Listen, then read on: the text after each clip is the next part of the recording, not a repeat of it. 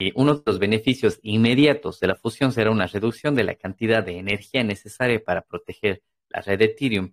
Bajo el actual mecanismo de, de prueba de trabajo o proof of work, Ethereum utiliza más o menos de 110 a 120 terawatts eh, por hora de energía al año. Esto es más o menos lo que consume un país como Holanda acá en Europa. Después de la función, la energía necesaria para ejecutar Ethereum se reducirá en un 99.9%. Entonces es drástico el consumo de energía que va a dejar de tener Ethereum.